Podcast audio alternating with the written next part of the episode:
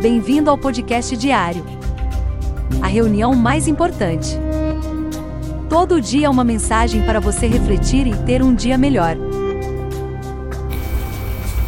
Êxodo 15, nós lemos: Então o povo chegou a Mará, mas não puderam beber das águas de Mará, porque eram amargas, por isso chamou-se o lugar Mará. E o povo murmurou contra Moisés, dizendo: Que havemos de beber? E ele chamou ao Senhor, e o Senhor mostrou-lhe uma árvore que lançou nas águas. E as águas se tornaram doces. Ali lhes deu estatutos e uma ordenança, e ali os provou. Então vieram a Elim, e havia ali doze fontes de água e setenta palmeiras, e ali se acamparam junto das águas.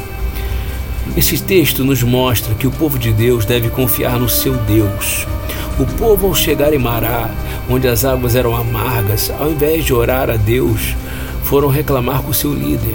Moisés então foi clamar a Deus e recebeu a orientação para colocar uma madeira que tomariam as águas amargas em doces. Em seguida, o Senhor conduziu o povo para um lugar onde tinham doze fontes de águas boas, Todo crente deve ter consciência que na jornada ele passará por Mará, lugar ou tempo onde tudo é amargo.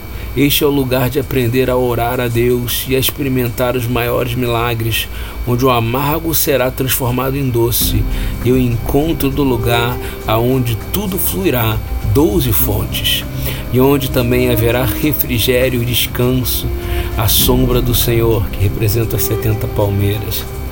Queridos, descanse no Senhor, confie nele, mas sempre agradecendo a um Deus que te ama.